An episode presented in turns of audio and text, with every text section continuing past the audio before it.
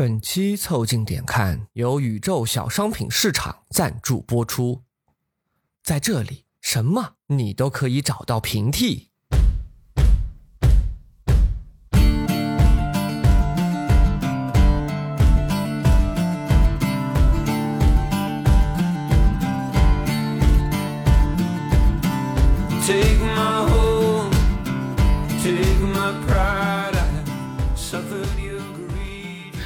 凑近点看，屁事没干。这是宇宙模特公司的三个小兄弟为你带来的一个向往摸鱼、寻找观点的都市生活观察播客。我是李挺，一个再也买不起包的胖子。我是包装号，一个穷也要讲究的年轻人。我是江科，一个电子厂内的流水线工人。你们可以在小宇宙、QQ 音乐、喜马拉雅、微信公众号关注、订阅、凑近点看，这样你就不会错过我们的任何更新。如果听到什么你觉得值得反驳或者插话的观点，请一定要评论告诉我们。如果什么地方让你脑洞大开、深以为然，也请别忘了为我们转发、点赞，并且标记为喜欢的单集。如果你想和更多凑近点看的阿咪跟我们深入交流、共享摸鱼时光，也可以加入到我们的微信群里来。只要微信搜索拼音“宇宙模特”，添加小助理，也很快就可以加入到我们中来喽。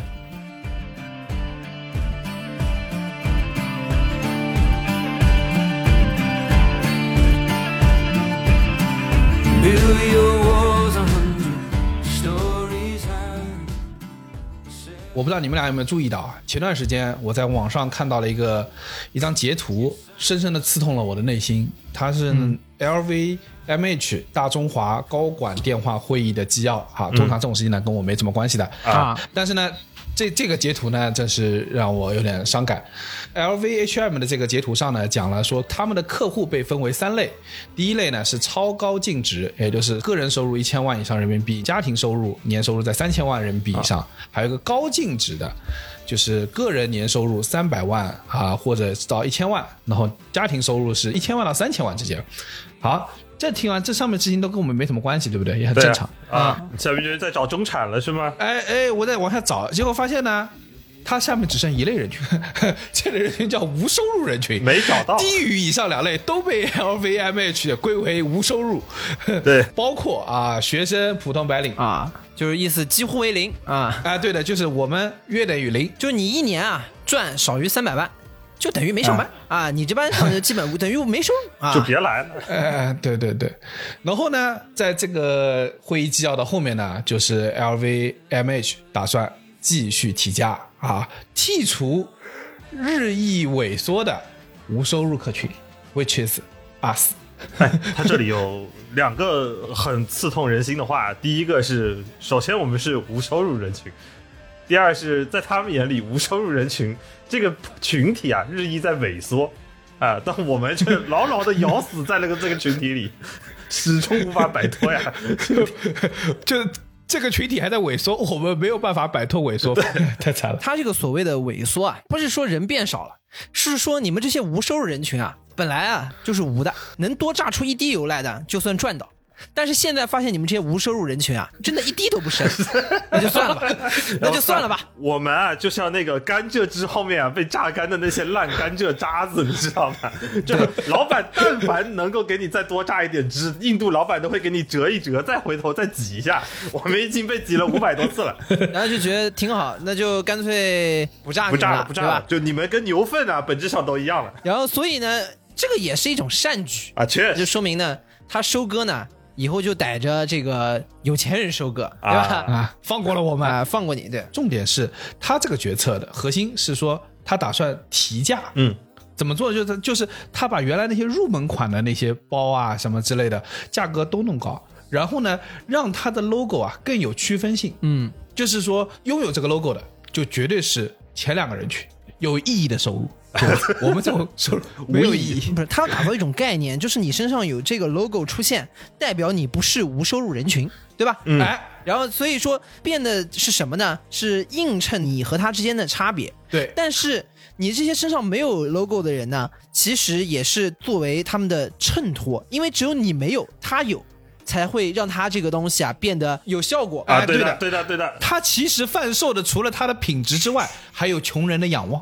对对所以他就要剔除穷人在里头出现。所以这个就跟网游、手游的概念是一样的，付费玩家是通过付费增加游戏体验，而像我们这些免费玩家，那是提供富人的游戏体验。对的，但我跟你说啊，就是这个奢侈品涨价这件事情啊，我们一边觉得有一定的不理解，刺痛事实上他们其实干的是对的，嗯，对吧？嗯，因为他们并没有因为他们的价格提高，好像让这个收入啊就变少了。今天我们在录制的这一天，呃，我所在的上海地区呢，开始陆续在给每家每户啊发这个出入证啊，允许每家每户一人在限定的时间内出门。放风，然后呢，那这个其实是重大的向前一步啊。那么大家上街一般是干什么呢？那想一定是比如说去买点储备，买两个包子，买点吃的，嗯啊，然后或者剪个头发，啊，去黄浦江看看啊船，会放放，风好大的船啊，好久没见了。对，所以呢就会出现呢，就是可能有一些这个区域的，比如说它的超市啊，就出现排队。对吧？因为大家都给出来了嘛，这么久都没有消费了。啊但是呢，就在我们看到大量的盒马啊、山姆啊、大润发啊等等这个超市排队的同时啊，在当天复工开始营业的爱马仕门口也排起了长队啊，啊。这个这个这是为什么？这是为什么？有钱啊，在过去的一个月攒在那儿没花，也急得慌。我跟你说，跟你吃不到菜的胃是一样的。对的，对，但是就是我至少是看到有人拍了这个照片，但是你要想啊，如果这个爱马仕门口真的是在一人一户这个一个证儿出去几小时的情况，还有人在排排队呢。这个就很吊诡了。你对你要想一想，就是说说明是什么？你的解封是终于可以让我出去买点新鲜的水果蔬菜了，对吧？它是终于让我出去可以买包了。啊，可以买点装我新鲜蔬菜的容器了。封了两个月之后，终于可以买爱马仕了。当然，他很有可能啊，你买了爱马仕之后啊，不是有那个什么菜篮子啊什么，他可能也是 买了之后接着去买菜，这样。他可能也就是个菜篮子，没有装备，怎么买菜呢？嗯，对不对？这就是思路嘛，这就是格局嘛。对，所以说你看，这个它的涨价是没有问题的，因为在时隔几个月出门之后，有人出门的第一件事是去买爱马仕，对吧？所以刚刚李挺讲这个事情，我们也有数据论证嘛。我们后来去做了点研究，发现这个贝恩咨询的数据说，二零二一年中国大陆个人奢侈品的销售额同比增长了百分之三十六啊，而过去一年的这个经济不景气啊，它这个还进一步的上升了。是疫情爆发前的销售额的两倍多，嗯，疫情爆发之后发生了什么事情？就大家对于这个整个的经济环境是应该有了解的啊。嗯所以，但是这个时候他们哎，你想说那这个大家是不是都没钱了，不去买奢侈品了呢？不是，涨了两倍 哈。所以说，它这些公司的财报也非常的喜人，对吧？今年一季度，LVMH 集团营收增长了百分之二十九。哎，我们换一个思考的角度，会不会是因为这些有钱人啊，因为没有办法再开展投资了，所以只能找到这种快速把钱花掉的渠道，赶紧先把这些钱花掉。有可能对啊这个叫什么雄心壮志啊，什么创业啊，成为独角兽啊，在这几年啊，都慢慢都消磨掉了。啊，但是我钱得花呀。所以说就产生了一个思路，叫做叫那就歇歇玩玩嘞。那然后对吧？那有钱人他一歇歇玩玩，对吧？那就只能去买买了。而且我觉得这个事情很吊诡，它荒唐的变成一种，就是现在那些奢侈品的经典包包，嗯啊，已经逐渐的变成了硬通货。就是你现在这个市调上，你说实话，你买什么你都保不齐要跌啊是对不对？在这个经济周期的低谷吧，大概是。但是买包，你看啊，他们提价之后，原来你买的包也升值，哎，你知道吗哎，这个倒是，我昨天说了嘛，就之前翟老板跟我说过，像 Chanel 那种经典款的包，GUCCI 经典款的包，你买回来它会增值。我之前一直不理解这个是一个什么思路的，后来一想，这原来就是个二手车思路啊，买一手车涨价了，对，但你知道是什么？就是我那天一零年的时候，我上大学，然后给自己买了个包，LV 老花的那个 Keepo，就是小的旅行包。啊。那时候买呢是八百澳币，哎，那不贵啊，你按六来算就好了，就是也是四千八百多人民币嘛，对，对不对？这样五千块钱算他。然后我前两天。我想说，因为那个包后来被偷了，然后我就忘掉它了啊，当做不存在，没有存在过这个事儿。李公子说 这个李公子旧的不去，新的不来。然后旧的不去，新的不来。要是我早就他妈两把大刀在路上找了，我操！我最好别让我逮到你，我操！我打算再买一个看看，结果我打开了网站一看，把我吓了一跳啊。一模一样的一款包，现在卖一万四，啊，啊，我是对，这个你知道这个翻了快三倍啊！它不是说涨了百分之几。有点后悔当时怎么没批发一群回来。对啊，我不是我当时你我说实话留下来，我现在也是这个中古包了吧？过去十年房子都翻不出这个价格吧？哎，你是哪一年买来着？一零年买的，那跟房子翻的好了，那差不多对的呀。对啊，对啊，一对啊。也零年买的，你要是放到现在，那也估计上面都包浆了，好啊吧？，我跟你说，一零年买的，放到现在也就是司法拍卖。我跟你说，包是挣钱了，李挺的信用下滑了。而且我去看，的确就是如我们刚才说的，从疫情爆发到现在，全球平均的这个亿万富翁的新增率啊，就是是每三十小时新增一个。嗯，然后呢，现在富人越来越多，就是前段时间二零二一年不是胡润出过一个财富报告嘛，就是说疫情下。中国人越来越富了，他怎么分呢？他说，呃，中国总财富六百万以上的富人家庭，富人家去年是涨了五百零八万户，嗯，然后总净值超过千万人民币的，较上年增加了二百零六万户啊，不是二百零六户啊，总资产超过亿元人民币的超高净值家庭，较去年增长了十三点三万户，嗯，而且更重要的是，你们把这个人群算一算，你就知道了。这个所谓的高净值家庭和超高净值家庭，基本上就是我们刚才 LVMH 啊他们说的前面两个人群。啊，有收入人群然。后你就想，那个人群有多少？大概就是五十四点五万户。你按每户，现在中国平均每户的人口规模是二点六二个啊，那你这么去算一，百多万个。对，就一百四十多万人，在放在十四亿的中国人里面，也就是千分之一。对啊，对吧？也就是说，我们现在啊，其实你想想看啊，有千分之一的人正在变得更加富，嗯，而且是超过你想象的速度，也就是一千个人里头有一个人疯狂的富。巨富。我们现在是六万个粉丝，所以我们呃我们大概可以认六十个爹，有有啊60个人爹，60个我们有60个爹六十个潜在的爹啊，现在藏在里头不说话，好吧？我们今天的任务就是把他找出来，然后扑通的一下跪在他们面前。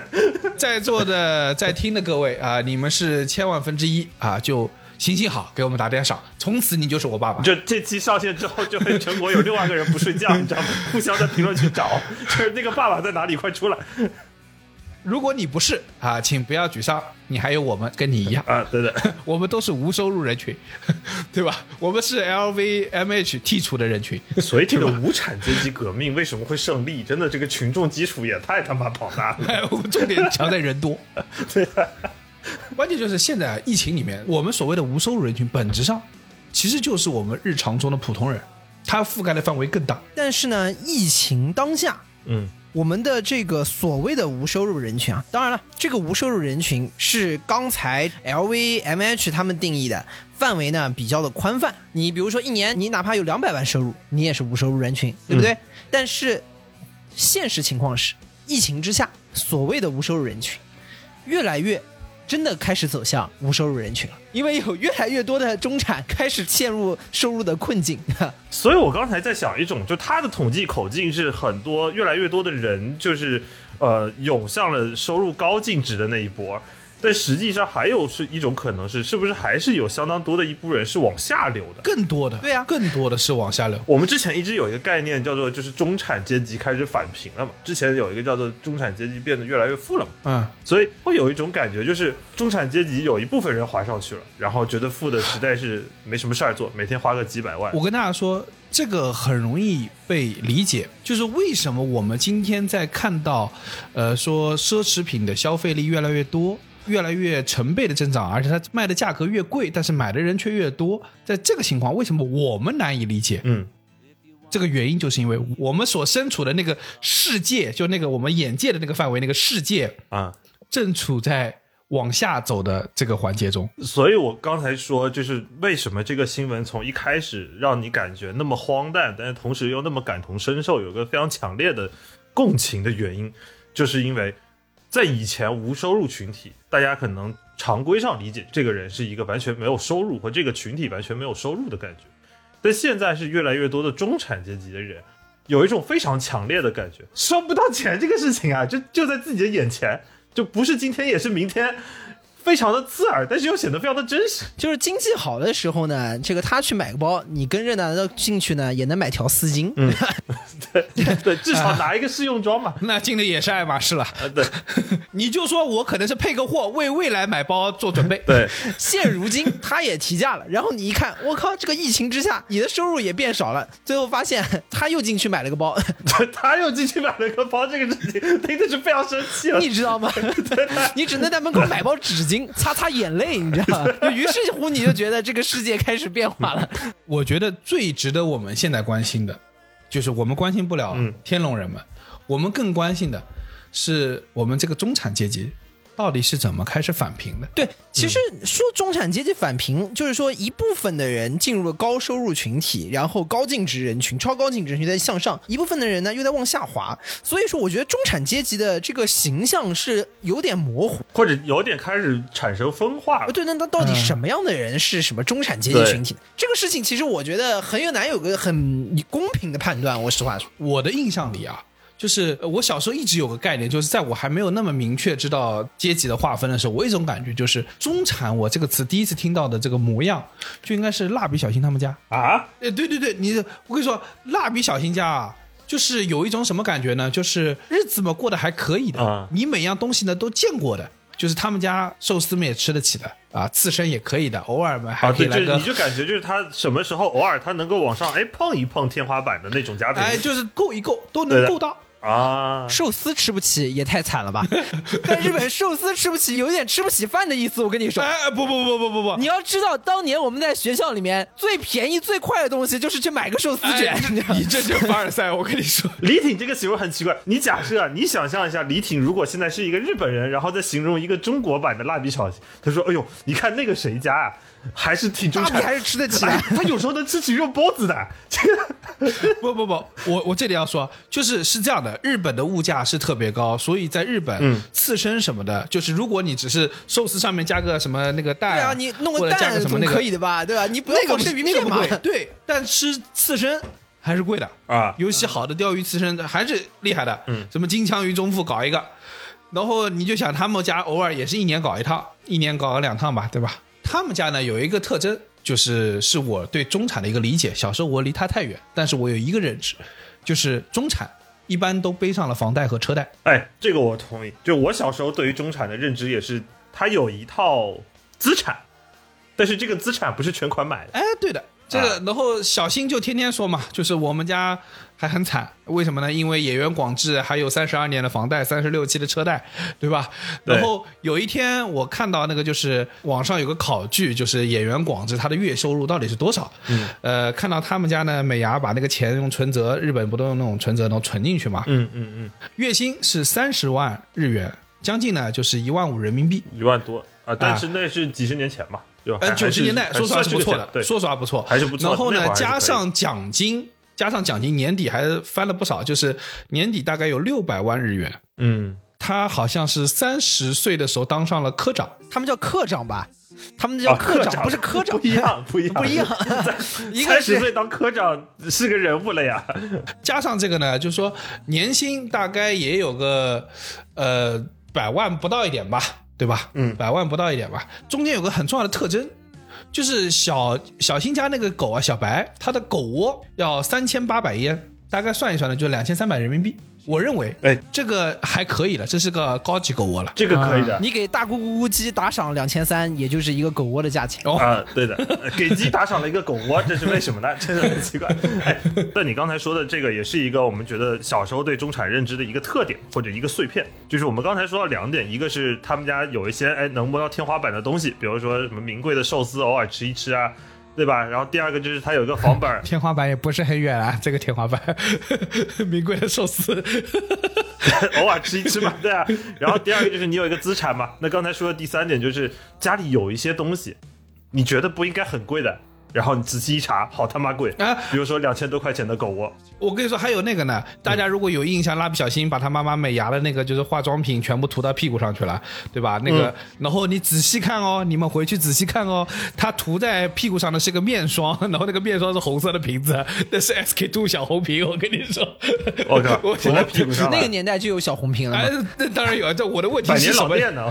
我的问题是，这你说实话，我觉得放到谁家，可能把那个小红瓶吐屁股上都要被打。我跟你说，是一样的，都挺贵的。有道理，所以说结论就是说呢，就是这家人对生活的品质还是有一些追求的，对吧？要啊吃点好的啊，这女主人的化妆品用的还是不错的，对吧？但是呢，与此同时，他们也是被这个生活的各种的房贷、车贷要推着走的。对的因为实话说，他们为了还这个房贷、车贷，还是要去不停的辛勤的工作。我觉得这个状态就是标准的中产阶级，对吧？你被一些枷锁所这个套牢，然后被一些浪潮所推动，但是呢，与此同时呢，你还是可以当中实现一点小小的追求，但却得不到在这个为所欲为的自由啊，这就是标准的中产阶级。所以我是会把这个东西就称之为叫做呃上层生活的补丁。啊，对它是什么？意思？就是我们对于那种富足生活的概念，是我们认为有钱的人或者说富裕的家庭，它是成体系的富裕。嗯，他的房子是从上到下一个体系的有钱，但是中产阶级就是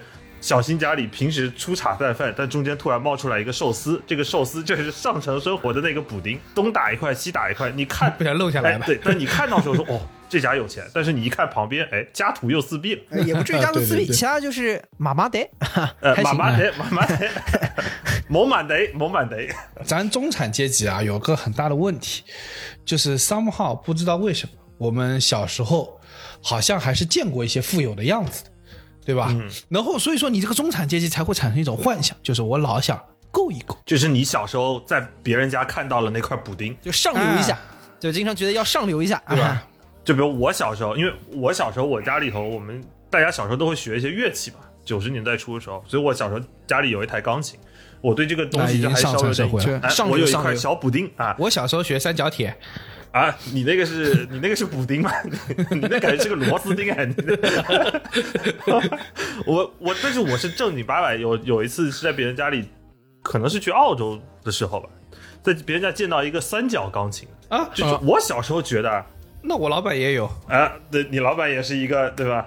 上流呃他他主上流上流会弹小星星，沙地利，沙地利，好不好？这 会弹小星星的沙迪利也配一个三角钢琴哦。哎，这这就是我们刚才说到这个补丁小时候看到的第一个特征，就是你在别人家见到了一个巨逼大的东西。嗯 对的，小时候嘛，那核心就是大嘛。小时候有一点那种巨物 巨物崇拜嘛，巨物崇拜嘛。你这是原始部落，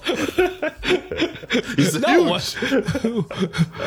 我操！I totally agree with you，因为我小时候也是去我一个叔叔家，他好像是我们那个镇上国企的那个呃老总吧，对吧？然后去他家，他新装好的家，一进去，哇，这这么大的电视你没见过，背投电视，啊，对对对对对对对，巨大无比，不知道八十寸、九十寸、一百寸，不懂我不得不说，那个小时候的背投电视比现在的这种什么跟个坦克一样在客厅液晶。屏的这种，你再大冲击力都没小时候那个背投电视大，它跟个炮楼一样放的。因为它是立体的冲击力啊，对。的，它不是跑的，它就它像个防空洞，你知道吗？它又宽又大又高。你又想想看，这么大一个东西，你你家要是一百平，你也不好意思放啊，对吧？你不得整个两百平客厅，对不对？对啊，而且一定是这个日本货，对吧？啊，啊，东东芝日立什么的，你去的时候那个冲击对你是什么样的？就是你进去，一个坦克一样的东西在搞在客厅里，上面还放着画面，这画面里放的还是不带字幕的《终结者》，啊施瓦辛格把你们肌肉男出来了，都啊，是的，你当时感觉哇，这上流社会是这个样子的，他们你深刻的怀疑他们家啊，就一看是个日本牌子，这么大一炮楼在那放电视，你深刻怀疑他们家偷偷养了个日 这么多小日子过得特别好的日本人，当然，小时候无知的我深刻的怀疑，在那个大炮楼里面的背后，一定有一个日本人，他在那放幻灯片，放屁，拉那个屁？要不然他那个玩意儿不应该那么大。他应该有个人在里面操作才对，你知道吧？啊，还有那个，可能现在很多听的和那个小朋友们都已经没有那个年代，就是有一个时代，呃，全中国都只有一个牌子的轿车，就是桑塔纳。啊。然后呢，大概到了九八年还是九七年，我也不记得了，就突然一下出现了一个车叫桑塔纳两千。啊，对的，那个时候有一个老款的叫普桑，你还记哎，得吧？普桑对对对就是以前所有的出租车啊，马路上的全是普桑。嗯普桑呢，就是你们可能没见过，但是就是方方正正的，方方正正的那个经典款长经典的棱角棱角很分明。核心啊，我跟你讲，桑塔纳两千最恐怖的东西是什么？这车有他妈弧度，对的，它是有 你第一弧度次看到流线型的东西出现在这空个世界上，气动力学，我操！哇，当时觉得真是四驱兄弟不如他。这因为是这样的，平常普桑啊就已经还可以了，因为在这个普桑之下，其实还有什么夏利，你知道吧？还有啊对对对还有还有这些这个奥拓，对吧？这些啊更接地气一些的牌子。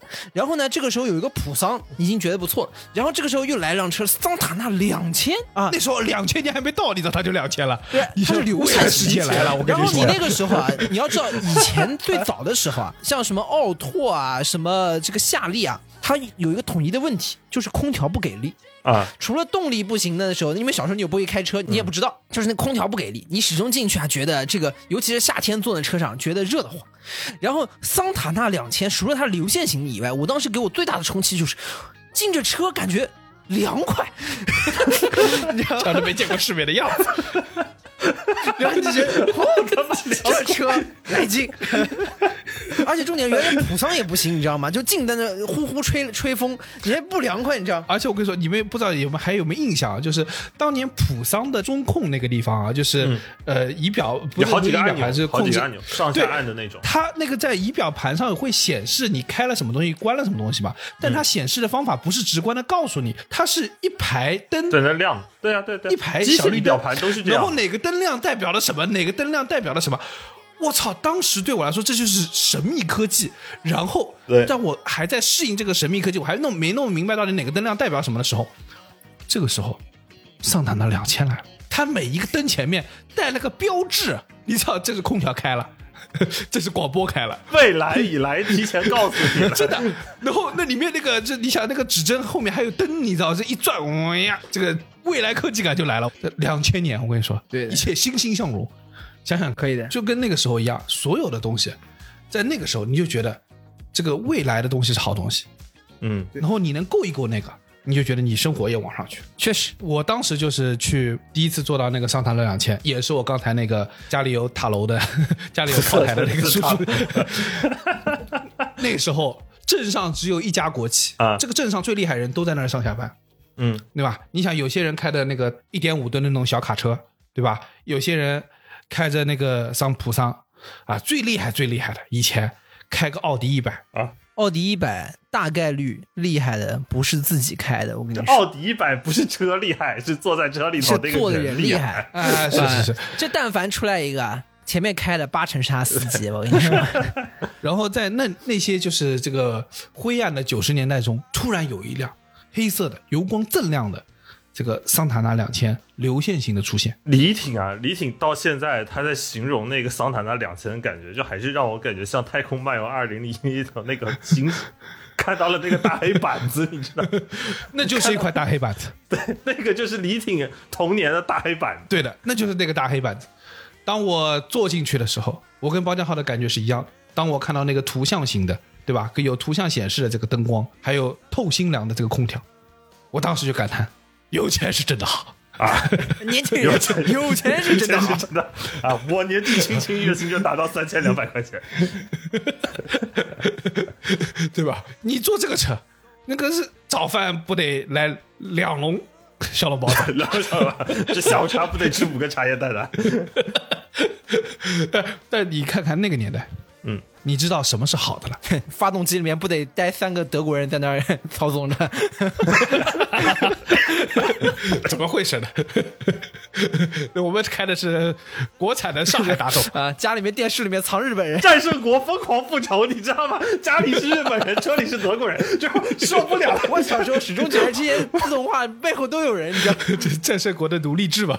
发动机里面待了三个德国人在那烧煤。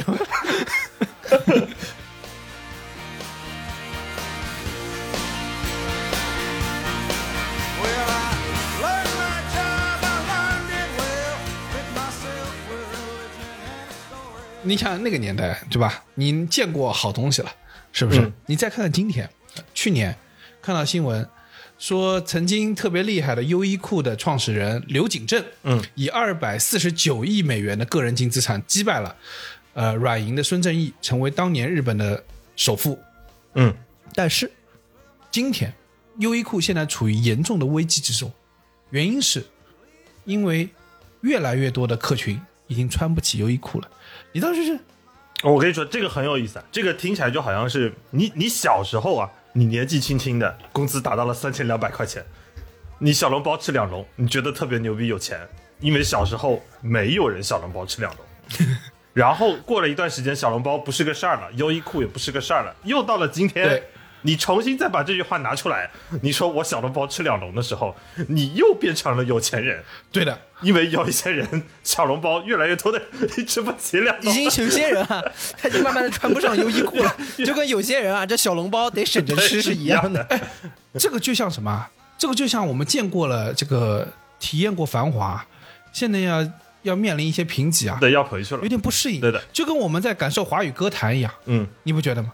我们现在听的所有东西，就是那个年代我们认为所有歌就那样都会好听，到现在为止还在听那些歌，你会发现嘖贫瘠啊，是不是？你最后就有点恐慌。我会不会这一辈子就只有这些歌可以听了？对就跟我做那个桑塔纳的感觉一样，我是不是这一辈子只有就这种车可以坐了纳两千了。啊？再也没有见过别的车了，那个是恐慌的呀，对不对？所以现在的问题是什么？就是你见过好东西，你体验过，但是又给你强制甩回去了。对你够也够到过，但是这种品质的追求现在已经坚持不住了。更何况到了现在这个状态，很多时候我们为了追求品质的生活，我们已经背上了债务了。中产慌不慌的啦？我觉得这是就是中产焦虑的一个非常大的来源，就是对于普通人而言，你从所谓的无产或者是大学毕业，你开始往上爬，它是一个向上爬的过程。往上爬的过程，你感觉你是中产阶级。但现在的问题是什么？不是说你爬的不够快，或者你爬的不够高，而是你爬的这个山，哎，它自己缩阳入腹了，它它他妈滑下去了，整个海平面往下掉，你爬的累得半死，然后发现你低于海平面两米。对对对对对对，就是中产的脆弱性被暴露出来。对的，不是你个人的阿尔法没有办法覆盖整个时代的负贝塔，是的。于是乎这个时候你就会发现，哎，我怎么好像过道回去了？尤其是现在这个阶段，很多中产的这个状态是什么？他不是说今天多干点多消费点，少干点少消费点，不是说这么说的。为什么呢？嗯，很多中产现在是又有房贷和车贷的，就像我们刚刚讲的，呃，是有这种普遍性在里面的。那在这个时候，你停工停产一个月，但重点是房贷车贷还要还呀，对吧？那这个时候你的脆弱就逐渐体现出来了呀。那在这个时候，你说你断不断呢？是中产虽然是中产，但返贫随时都有可能发生。因为在任何的时代里面，呃，中产阶级永远是在一个社会当中最脆弱的阶层。哎，对，这个在任何的时代都是的，因为上面有更高的抗风险能力，下面 nothing to lose，嗯所以你在中间的人一定是最脆弱的一个状态。那么你遇到了整个的，比如说经济下行周期，或者是大环境不太好，那这个时候就很容易出现中产返贫的现象。他说叫简单的叫什么中产返贫，好像是很轻飘飘的四个字，但往往其实说明了是几代人的努力，可能在这一段的一个时代当中就退回去了。对，所以说，你像中产的返贫，现在整个大的这个环境当中，我们可以看到，就是向上，我们觉得非常吃力，但是向下的道路啊，那是非常非常。非常的轻松啊。对啊你只要往下一出溜啊，我跟你说，你可以去走的面向有非常多。它目前我，比如说我们普遍能看到的，就可能有三个最主要的路径。第一个核心就是降薪裁员，嗯，对，这是一种非常明显的感觉，因为小包刚才说的这种感觉，让我觉得是说，我们现在的这种中产阶级，它是几代人的努力，几代人的努力在打造一个我们看起来的非常温暖的一个家庭，一个非常温暖的一个向上的新的生活环境。但这个生活环境是被一根脆弱的筷子所撑着的，它的定基是非常不牢的。我觉得它是这样的，因为中产有个重要的特征，你在更下的阶层或者在更基础的阶层，你肯定是过得更辛苦的。但与此不同的是什么呢？中产有一个掌握生产资料的幻觉，对对，就是这个资本啊，把这个生产资料放到你手中了，你以为是你的东西，所以就恐怖的地方就在这里。对，你就觉得我的成功、我的劳动所得、我的获得的一切都是有理有据的，但事实上，那个有理有据的一大部分是资本所提供给你的。说实话，随时可以抽走。对，我就觉得这个事情就很可怕。为什么中产会比底层的人更脆弱的一个核心的点，或者说当降薪裁员来到的时候，中产倒掉的那种震撼的感觉更明显。你比如你原来在下面的时候，它的那个下行的空间是有限，虽然说也会非常的惨，永远是你在这个 social letter 里面越下面抗风险能力这个可能就是会堕入的这个边界啊，可能是越下。对，我觉得它也不叫做抗风险能力会更强，就就像你说，它可能是下滑的空间相对有限，或者说大家都在脆弱的地基上面，但是倒下来的时候掉下来的东西或砸下来的那个房子更大。哎，你是就稍微高一点嘛，掉下来就摔得更重，这是很明显。嗯，就是在现在的这种下行的状态下，所有人开始亲身的去体验这件事。我们其实上一集就讲过，现在各种的大厂降薪裁员是非常普遍的现象，甚至你像毕很多的，业毕业，毕业，对啊，所谓的毕业，那就会出现我们刚刚的情况，房子断供了，然后你之前这个成为某一个新某某人的人，新北京人、新上海人、新杭州人、新深圳人的这个念想，可能最后很大的是寄托在那套房上，诶，它倒塌了。来了，嗯，还有一种角度是说，因为他过去的很多年，说实话，尤其在我们成长的年份里面，我们是没有见过下行的。有下行的部分，我们那时候还小，或者我们没有亲身，这对我们没有真正意义上感知上是下行。上一次出现这个国企改制的时候吧。比较明显的就是“心若在，梦就在”，对吧？就是国企改制，有大量的这个企业工人下岗。对，但是那个就不是我们自己在感受，我们是我们是外围的人，我们那时候还小孩儿，但现在是我们可能第一次去感受这样的过程，你会发现一个什么事情，就是人啊，呃，这个人这种动物真的是非常厉害，就是他在好的时候啊，当你的人生在往上走的时候，当整个社会在往上前进的时候，然后你会对未来充满乐观，因此你给自己生活的配置也上了一个一个新的台阶，对的，对吧？你你好的房子买上了，然后或者是你的车买上了，然后呃生个二胎，对吧？生个三胎，然后等到突然你面临了这个裁员要你毕业的时候，你突然你人是可以毕业，对，对？你所有优雅的那一些东西都要被扒掉了呀。怎么他不要怕的，他要还的，他要钱的，啊 对不对？这这就是我之前看了一个那个公众号，它上面就写说，现在很多人都憋着一肚子火嘛，什么就是裁员毕业，又是股票腰斩，反正就断供。然后那个公众号最后留了一段话，是说给那些所谓的资本家的，是说现在说话办事一定要谨言慎行。啊，杭州某公司啊，欠薪不说，领导跟员工还打了一架。后来这位常友被逼急了，直接买来烟花爆竹，把办公室给炸了。哦，就是中产的这个优雅被扒掉以后，你会发现谁也不好过，谁也别想好过。不是叫什么中产的优雅被扒掉，就是你把大家逼急了，大家都会回到最原始的方法。对的，对的，对，就是这个意思。就就都撕破脸了呗，然后就该点房子点房子，不就是这么回事儿吗？对吧？我说实话，这个裁员降薪，已经相对来说，它只是比如断了你未来的持续的收入，它也没有这个直接导致亏损。这个我觉得已经是下行路径当中相对来说温和的一项了。你还要考虑在之前，就像李挺说，经济上行的时候，很多人是非常乐观的，所以说很多人选择了下海创业。尤其是之前的这个大众创业、万众创新的时候，那个时候多少独角兽呀，多少飞到天上的这个项目啊，那。这个时候有一大堆人出去创业，那你要知道啊，这个这个时候你创业如果遇到了这种下行的危机的时候，那可不是说降薪裁员在未来没有收入的问题，可是连之前的本钱也得要折进去的问题啊。喊嘎惨了，直接给你铲走了。对吧对，这就是人一样的嘛，就是你在在风口猪都能吹起来的时候，突然发现我风不吹了。哎，风不吹对，啊龙龙都得给你砸下来。我跟对，你说，所以说你知道这个龙卷风过境的时候最危险的是什么事情吗？不是说你被吹起来，而是龙卷风把你吹到这个暴风当中去的时候啊，这个风它会下去的，你知道吗？这个风会停的，风走了，风走了。你不能保证在风停下来之前你脚踩到地上啊，那这可就出事了。而且大部分人可能在龙卷风中间就已经被那些乱七八糟的东西给砸的已经差不多了。对啊，嗯，所以就是你看，就是现在整个疫情这个想，实体经济一片凋敝啊，对吧？嗯，你说那些大量的这种这个什么线下餐馆啊、咖啡店啊这些，那房租照交，进项一点没有，啊。就靠邵老板自己的哎钱。对我跟你说，我我有一个很有意思的体验啊，就是北京这几周不是禁止所有餐馆堂食嘛，然后所有的餐馆，但但是他又让所有餐馆去开业，但外卖肯定完全养不活这些餐馆，于是他们做了个什么事呢？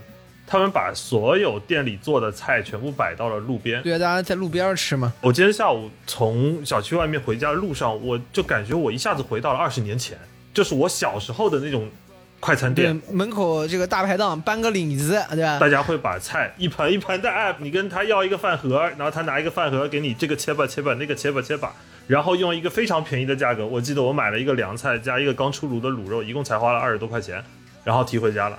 我拎着的过程，我就在想说，那他们到底能坚持多久呢？如果这样的话，是的，是的，是的。所以陈赫都跑了嘛，就是中产阶级的梦想，就是有一天我把工作抛弃了，我可以在啊，诗和远方诗和远方之处，对吧？开一个民宿，迎来送往，认识很多人，对吧？与陌生人在星空下，是吧？什么雪山脚、洱海边，嗯篝火旁边喝酒跳舞，是不是？那个不是每个人的梦想吗？啊，跳跳一半然后，Airbnb 撤了啊，你家这个 我你家这个民宿完完蛋了，变个体户了，正儿八经变个体户了。其其实也不得不说啊，就是你说 Airbnb，首先它是这个平台的模式的一个最早的发起者，然后它其实你看后面也有很多跟进的，国内的各种旅游平台也都有在做这种民宿啊什么，但是 Airbnb 还是保持它最原始的这样的一种它发起的原本的精神，就是分享，让人和人之间产生连接，所以说它在营销上面反而没有那么激进。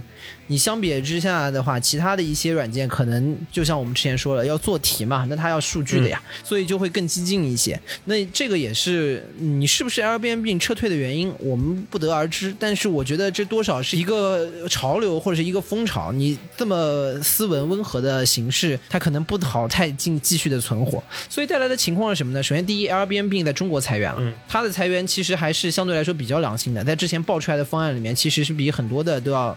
啊、来的觉得更理想。第二块很重要的一个点就是，很多的之前想通过民宿来作为一个副业的人，又少了一个很重要的渠道，对吧？而且关键是你要知道，有些人是可能就心怀着诗和远方的梦，所以他去搞了这个民宿。在最更早的几年，可能过得还可以，然后过去两年觉得我能咬咬牙撑过去，就在这个时候，那个资本开始抽梯子，你懂我意思吗？就是。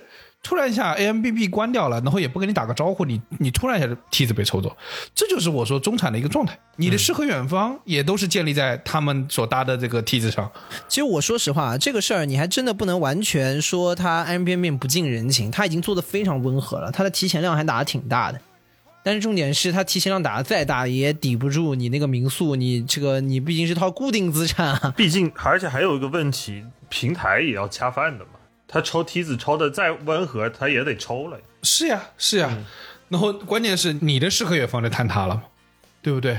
嗯，这个时候就是你这么说嘛，就是行情不好的时候，这个市面下行的时候，谁都要跑。啊，跑也得看看方式跑。你看，我们之前说那个老陈反诈啊反诈 A P P 的老陈啊，这个就属于瞎跑，对吧？我们之前强调过很多次了，就是创业这件事情一定要搞清楚，你的价值是来源于自己还是来源于平台。对的对的我觉得老陈最大的一个问题，就他下海直播，或者其实我跟你说，就是在现在这个下行经济下面，有很多人创业会有一个很轻量级的想法，是啊，我去搞直播，或者去我搞一些轻量级的创业。但他们很多人都误解了，以为说自己是有能力的，还是说这个能力是平台给你？嗯，在像我们说中产返贫这个，我们前面说降薪裁员，或者说这个自己创业受到阻力之外啊，还有一条路，也是前些年飞到天上的，现在落下来的，那就是投资理财，对吧？嗯我实话说，在前些年，这个我们可以看到，就是现在有很多各类的分享博主。对吧？他实在是啥都能分享，包括我们可以看到一些也并不是那么专业的一些博主，他会说自己的一些收入，哎，我辞职了，我去做一个自由职业者，我可能通过哪些哪些收入，还有一些是通过什么呢？是一些理财收入，哎，是因为他前些年算了算，说，哎，自己稍微放了笔小钱，这个十万二十万的放在那儿，哎，感觉每一月每天打开来看，这个叫什么，还能赚点钱，那是因为前几年整个的大势在那儿，然后所以说很多人会觉得。对，我行了，我行了，这是很多人的的的错觉，就是会觉得说我行了。放放一只猪在那儿长了二斤肉，觉得自己是养殖大户了。只要是你赚的不是你认知范围内的钱，靠运气赚的，一定会都凭本事还回去的。嗯，所以就是很多他觉得他自己行了之后，他会把自己算到说，哎，这也是看是我的收入一部分里面。但是你也知道，这两年一下好，现实又很骨感了。嗯，上证综指跌穿三千了，虽然最近又涨回去了。前些年被捧到神坛上的那些基金经理，可能都百分之三十、四十的回回撤。哦，嗯你这时候发现情况不对了，对吧？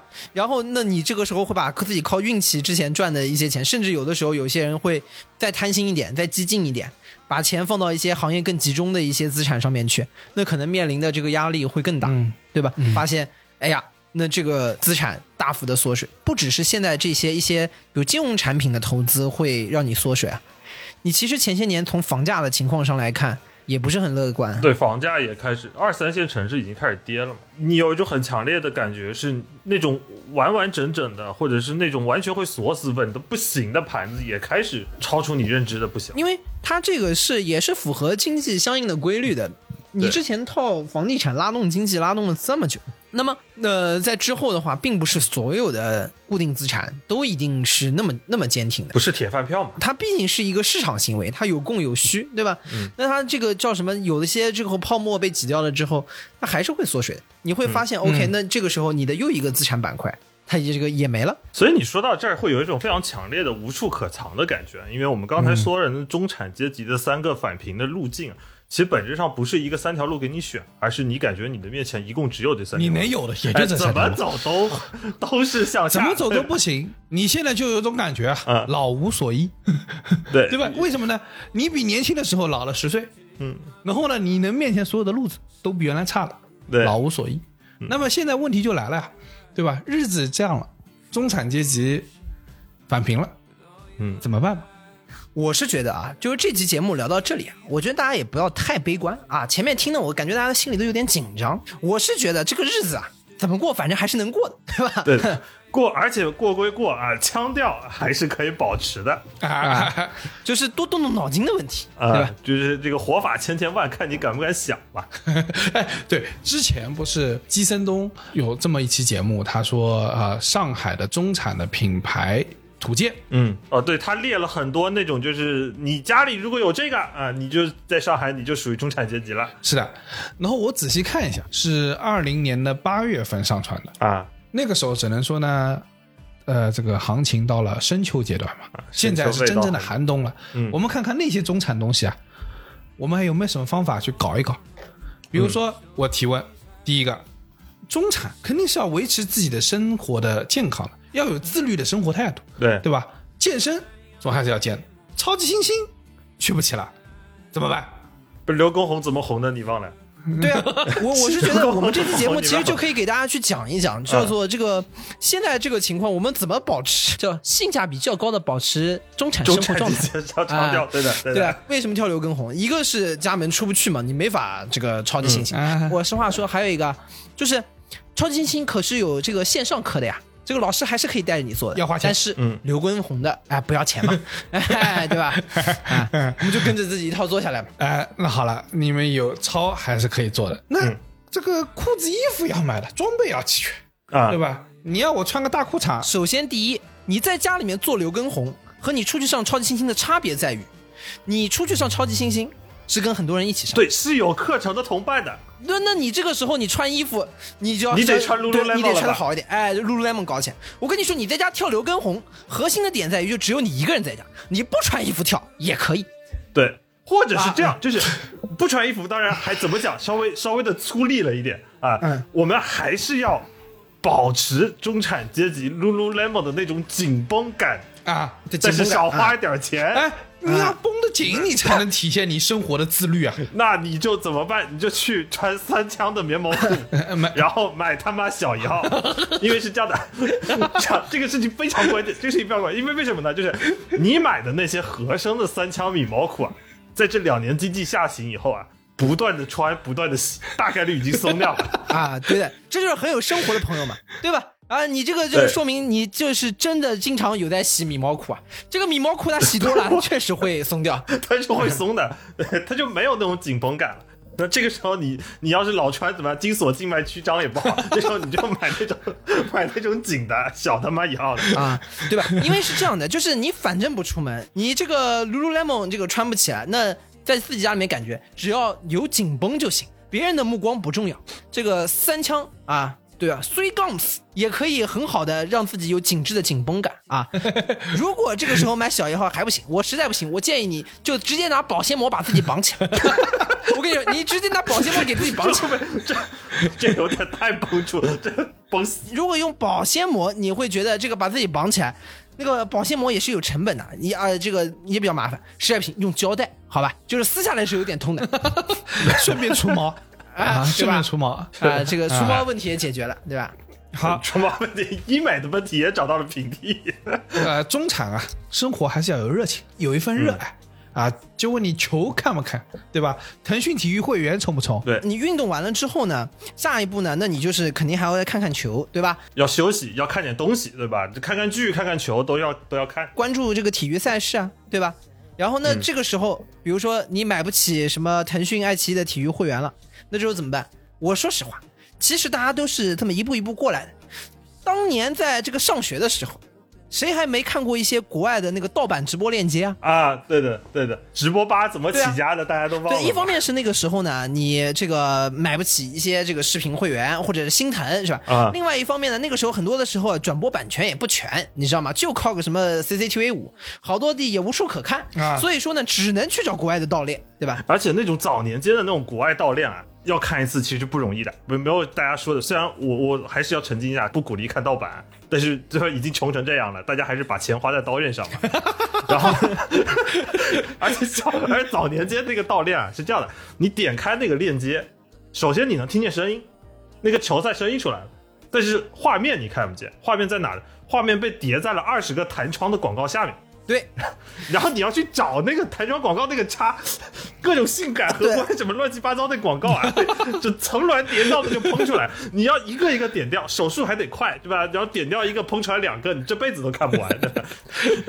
然后，而且稍微只要一点错，然后一脚不慎，你就真的进到性感荷官去了，对的，很有可能就不会回来继续看比赛了。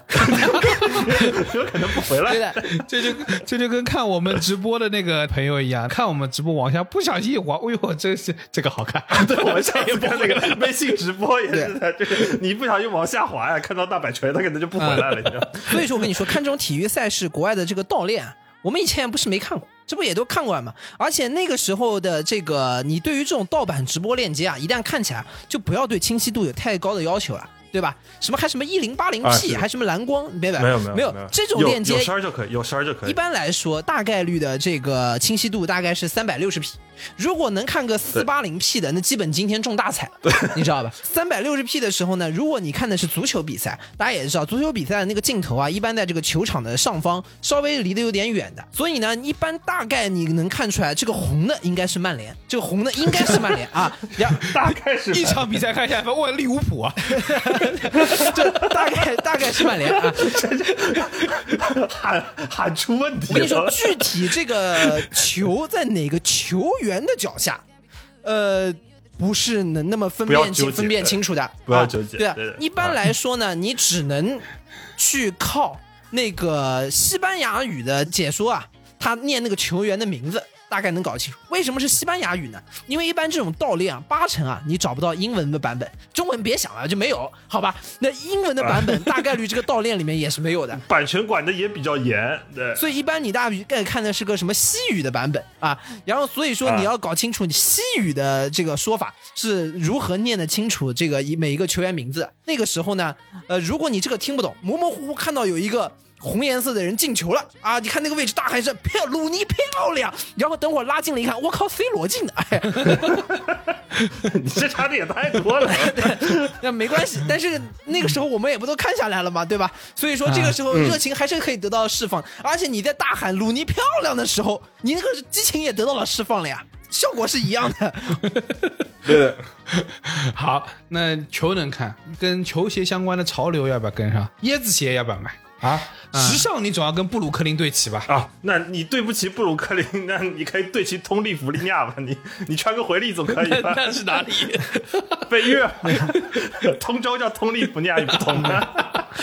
东海，北京的东海岸。我刚刚真的震惊了一下，我这是哪儿？国潮崛起。哎，我跟你说是这样，就是，哎，这个还真的是平替。就是我之前大学那阵子就买不起，呃，正版的匡威，那会儿正版匡威还挺贵的，三四百块钱，在本科还是挺贵的时候，我就是穿回力啊，因为本质上它都能够获得的这梆硬，而且完全非常不舒适的那种帆布鞋脚感，加上他们同时都是一泡水就完蛋，对，压的压的。我跟你说，我记得初中的时候，毕竟这个是小朋友嘛，钱肯定是都得看爸妈的脸色，对吧？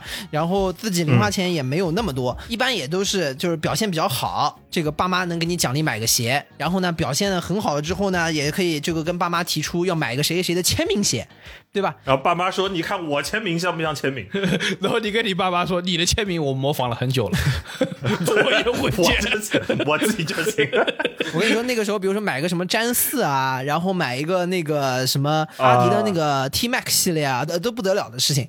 然后呢，那个时候就会有人心生一计，死攒活攒，攒出了个一两百块钱，去买了一个假鞋啊。然后这个假鞋当时穿的也感觉风生水起，哪怕最后那个气垫切开来看啊，里面是块木头。你什么东西？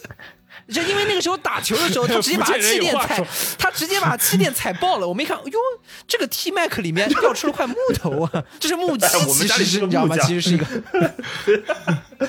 哎，说到假鞋，我作为一个福建人，我有说法的。我跟你说，我们初中的时候啊，那会儿我们特别流行穿那种想穿潮鞋。你刚刚说的像什么 T Mac 啊、阿迪啊，这都已经不行了。这为什么？因为大家都是福建人，所以谁要穿一个阿迪和耐克的假鞋，但是福建高原血统一眼是能分辨出来的。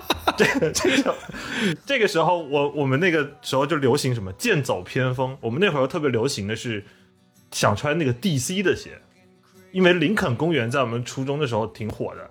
然后那个 Mike Shinoda 有提过，他们最喜欢的鞋开始街头文化对是搞 DC 的滑板鞋。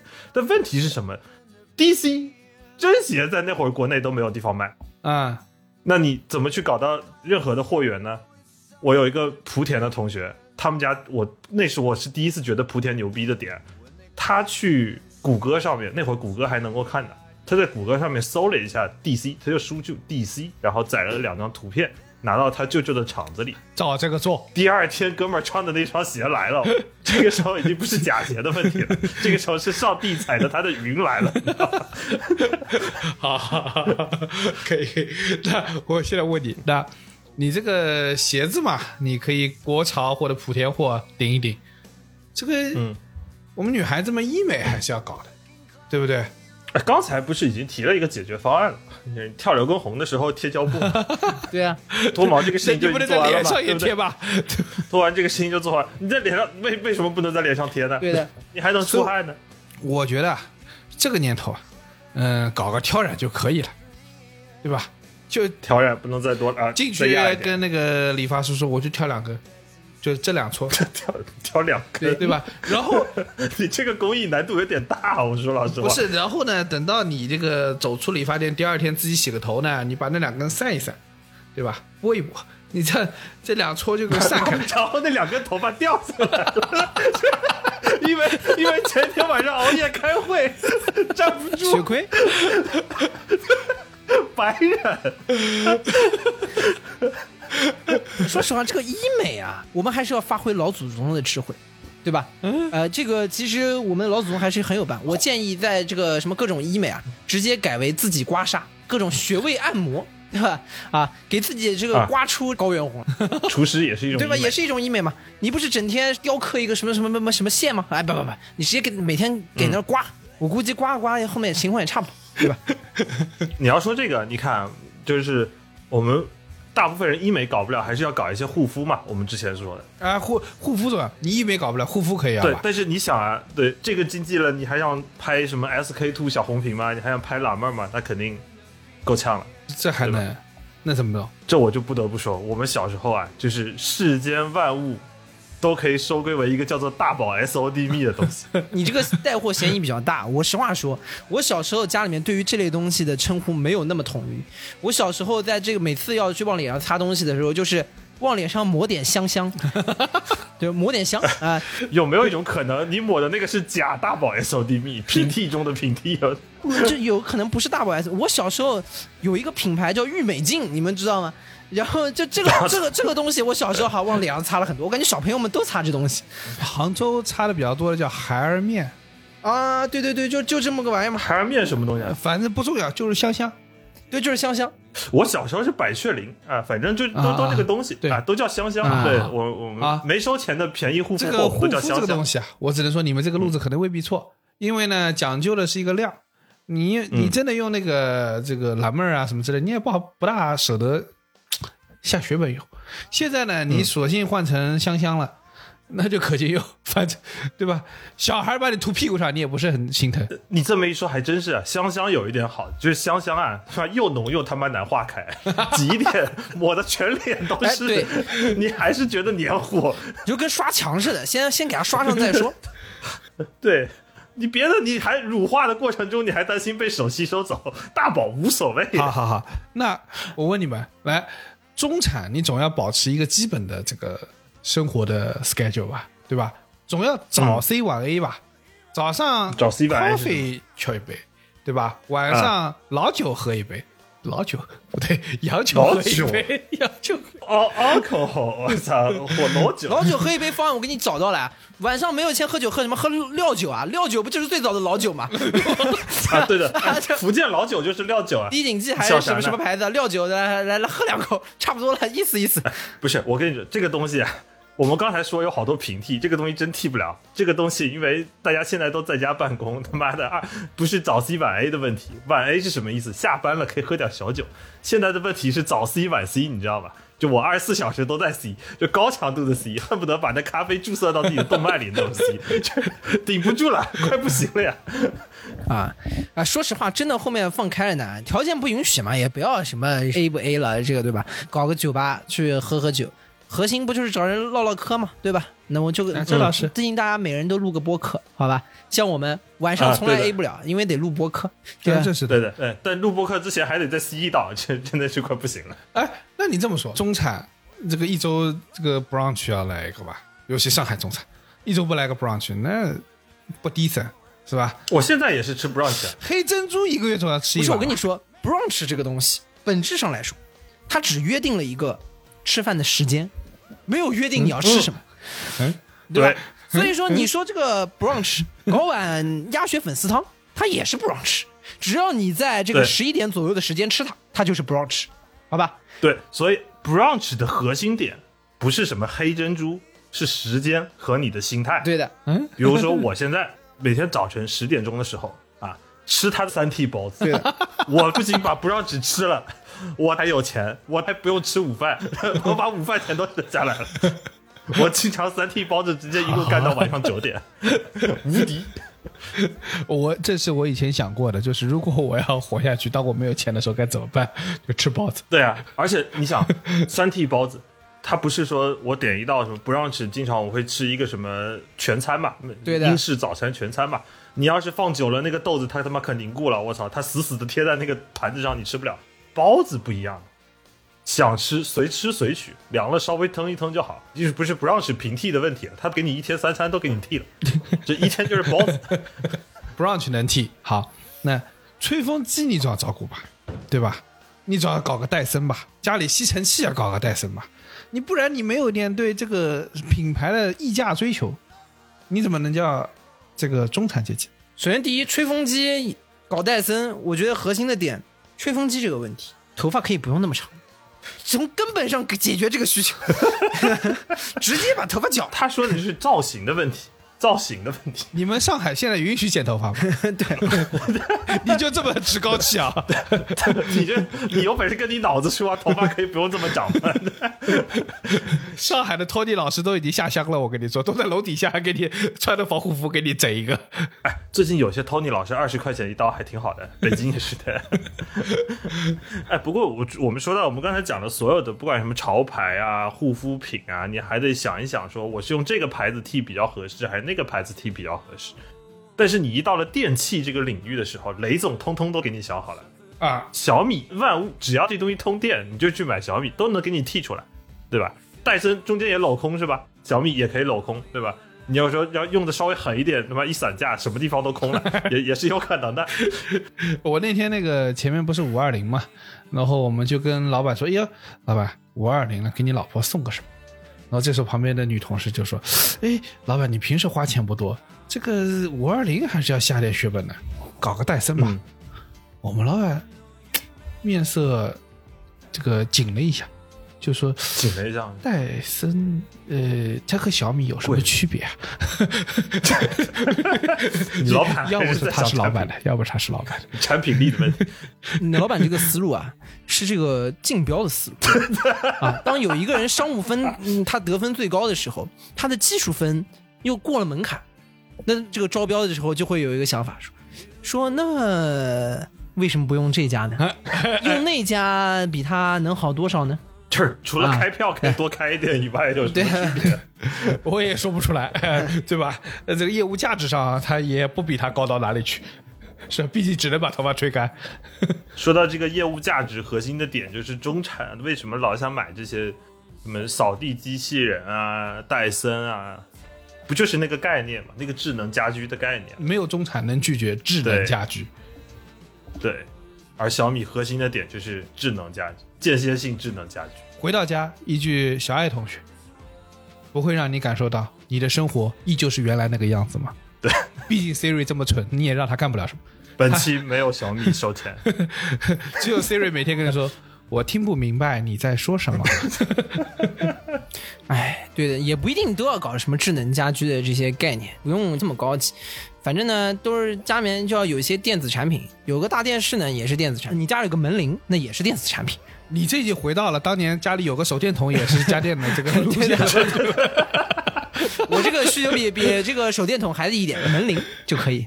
呃，手电筒就是亏它不能响，对吧？对所以说到最后啊，不是都不是什么东西上的平替，是心态上的平替。对，包浆号已经提前，只要保证上帝说要有光，家里也有光，那么我就是上帝。包浆号已经做到了这个心态。所以中产阶级现在是极有可能最后什么都剩不下。那无论是说你这个社会是 K 字型社会还是 M 型社会，只能说没有一个 logo 是能真正代表中产。中产最后靠的是自己的风骨，对的，对吧？腔调有在那儿，你就是中产。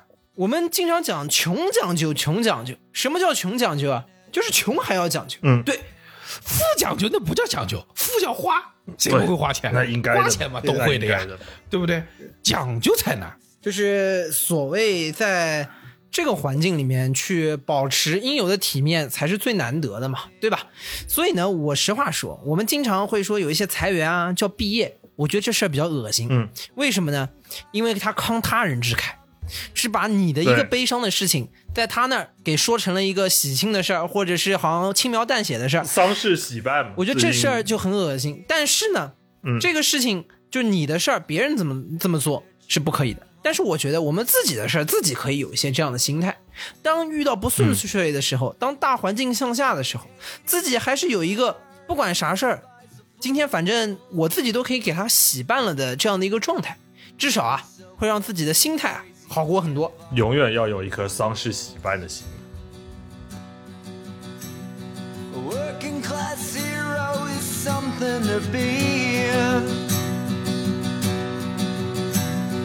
working class hero is something to be. 以上就是本期凑近点看的全部内容，感谢收听。更多需要你凑近点看内容，你可以在微博搜索“宇宙模特公司 UMC”，宇宙模特公司 UMC，微信搜索“凑近点看”，关注我们的公众号，点击菜单栏里的购买周边，你还可以进入到我们小店里激情购买。另外，除了小宇宙，你在 QQ 音乐、网易云音乐、汽水、Apple Podcast、Spotify、喜马拉雅搜索“凑近点看”，也都可以找到我们。欢迎你给我们留言投稿，当然我们也不一定采用。以上。